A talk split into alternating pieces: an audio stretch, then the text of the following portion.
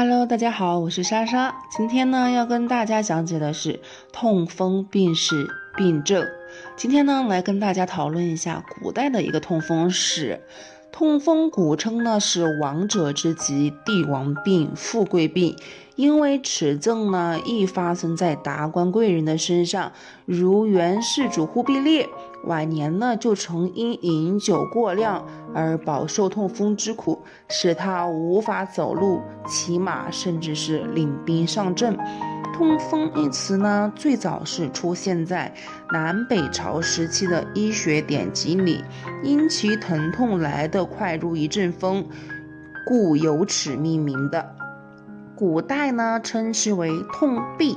明朝余团所著《医学正传》里呢，曾说：“夫古之所谓痛痹者，即今之痛风也。”著风书又谓之白虎立节风，以其走路于痛于四肢骨节，如虎咬之状，而其其名名之耳。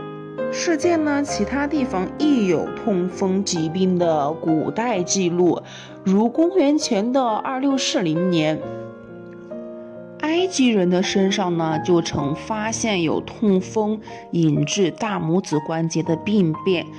古希腊名医希伯克拉底称，痛风为不能行走的病，并指出呢，痛风是富者的关节炎，而风湿则是贫者的关节炎。在他的格言中呢，他对痛风下了以下的结论。太监不会得痛风，女人呢在更年期以后才会得痛风，男性在有性生活之后才会得痛风。痛风的发炎呢，在发生后四十天内就会消退。痛风在春秋两季较会发生。公元的三世纪呢，罗马医师盖伦首次呢也是描述过痛风时。尿酸盐的，在当时中世纪的医学概念四体液说中，痛风是被认为关节的部位多了恶毒液体。颇为有趣的一点呢，是在历史上，痛风呢曾一度被认为是一种社会向往的疾病。